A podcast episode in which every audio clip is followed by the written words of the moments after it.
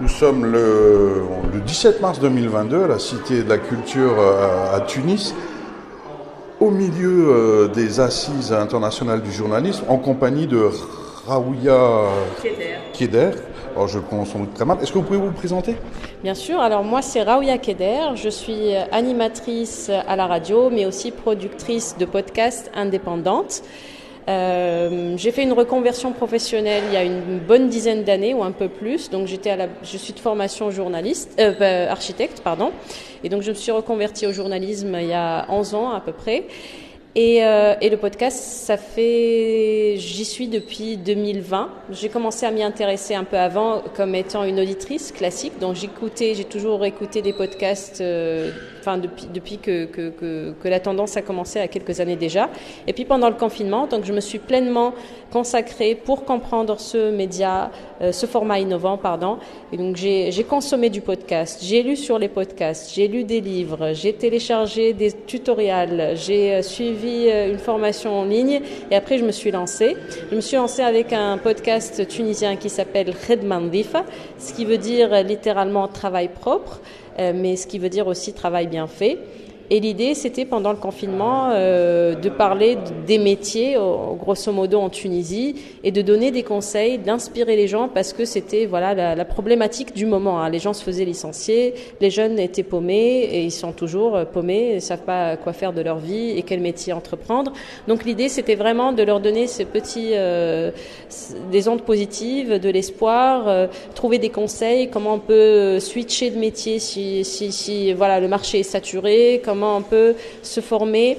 Et donc j'invite des gens qui ont des parcours euh, très intéressants, des parcours riches, des success stories, on appelle peut-être ça aussi des success stories, des gens qui ont réussi aussi euh, outre les frontières tunisiennes, donc euh, à l'international, un peu en mode cool, ça dure une heure, donc ça donne plus d'informations que si cet invité-là était peut-être euh, là présent pour une interview de 10 minutes. On a le temps de détailler, on a le temps de repartir même sur des sur des moments d'enfance clés qui ont aidé au succès et donc et on donne des conseils tout, tout au long.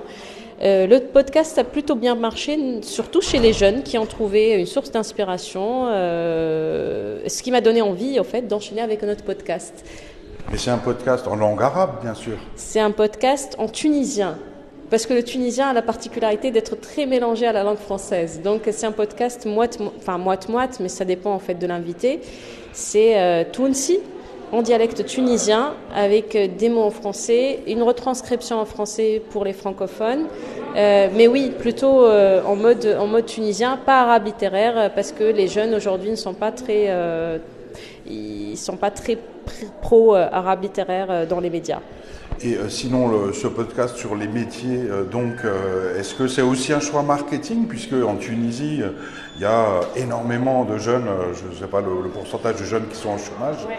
mais enfin, en tout cas, voilà quoi, c'est aussi parce qu'il y a 35% des jeunes, peut-être, je ne sais pas si le chiffre est bon, qui sont au chômage, que, que vous avez choisi les métiers comme thème de votre podcast? Alors au départ, non, c'était pas c'était pas un outil marketing, c'était pas un choix de marketing, c'était un choix du cœur, comme je le disais pendant le confinement. Euh, moi aussi, je venais de quitter mon emploi.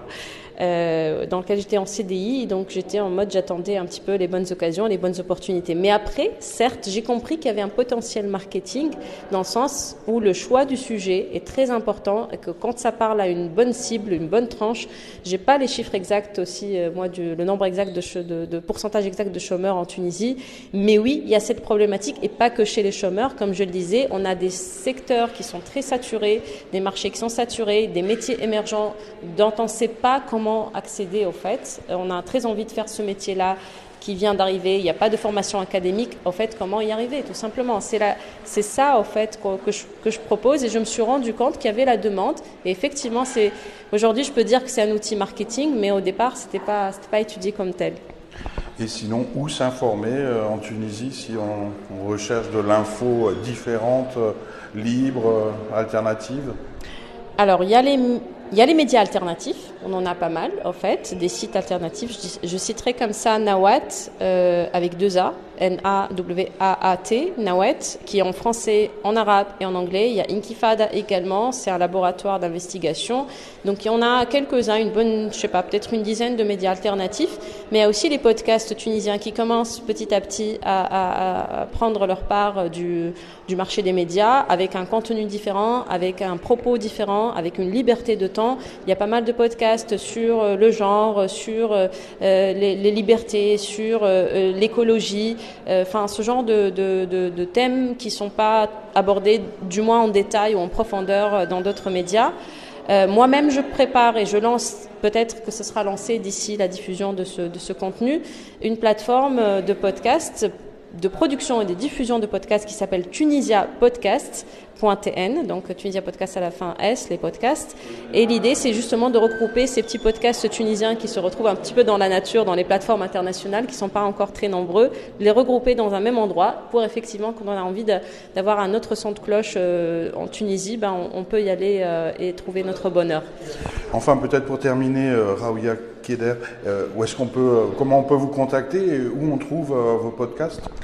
Alors, euh, ils seront bientôt sur cette plateforme, donc Tunisia Podcast, mais euh, pour le moment, ils sont sur les plateformes classiques, donc Redmandifa avec un KH, euh, et comme on l'entend, K-H-E-D-M-A, plus loin, Ndifa, N-D-H-I-F-A, euh, sur Spotify, Google, Apple, etc. Et puis le deuxième, qui est peut-être euh, en français et donc qui parlerait peut-être peut plus, s'appelle Ma vie en VF, Ma vie en version française.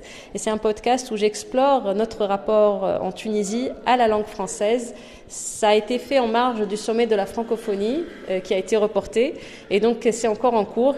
Et c'est très intéressant en fait de voir comment l'évolution en fait de ce rapport au fil du temps. Euh, et, voilà, il y a des choses qui, qui bougent et c'est important euh, d'en savoir davantage.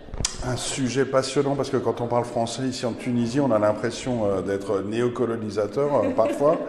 Et, et, tout le monde parle français ou presque à Tunis, donc c'est pas facile quoi. De, de... Heureusement, là, au, au moins l'arabe est utilisé dans, dans ce forum, dans ces assises. Oui, alors on est de plus en plus euh, branché tunisien. La langue tunisienne prend de plus en plus de place. C'est bien aussi, c'est notre identité quelque part. Il y a le débat, bien sûr, si c'est langue, dialecte, etc. Mais après, oui, il y a une bonne partie qui est francophone, mais ce rapport-là, euh, il a beaucoup changé depuis, euh, depuis donc l'indépendance. Euh, il a beaucoup évolué. Euh, il n'est pas le même dans les régions, il n'est pas le même que dans la capitale, il n'est pas le même par tranche d'âge. Et c'est ce que je voulais au fait explorer dans ce podcast, et notamment comment, effectivement, quand on a une langue en plus, comment en tirer profit, parce que finalement, c'est c'est un, un, bagage en plus, c'est un outil en plus, c'est une ouverture sur le monde en plus. C'est ce que je voulais mettre en avant dans ce podcast de ma vie en VF. C'est ce qui nous permet aujourd'hui de dialoguer, effectivement, vous et moi. Merci beaucoup.